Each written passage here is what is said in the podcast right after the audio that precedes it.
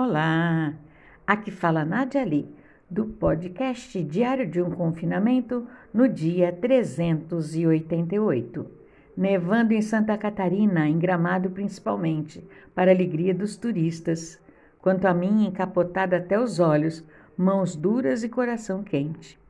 Os pintinhos nesse momento devem estar aconchegados sob as asas das galinhas, assim bem protegidinhos. O mundo continua espantado pelas notícias cada terrinha das brasas. Gente chutando cruzes, fogos para morto goiano, gente grande tirando a máscara de criancinhas. Eita, povinho mais ou menos.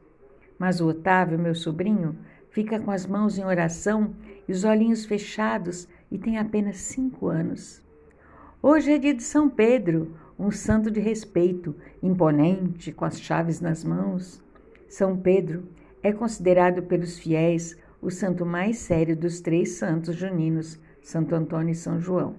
Segundo as crendices populares, Santo Antônio é o casamenteiro, mas é no dia 29 de junho, dia de São Pedro, que se escolhe o melhor pretendente.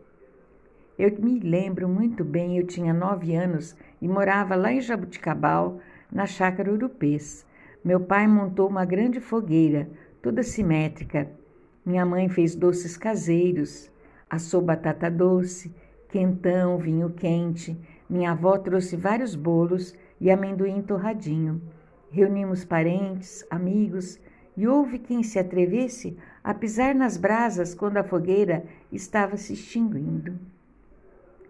Pois é, precisa de muita coragem para fazer isso, né?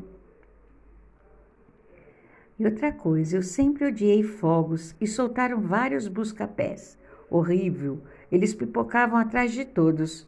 Os primos dormiram todos juntos no grande colchão improvisado e experimentaram licor depois do terço. Era distribuído em pequenas tacinhas. Me lembro muito bem do de figo. Eu gostei. O mastro então foi erguido, agora com os três santos.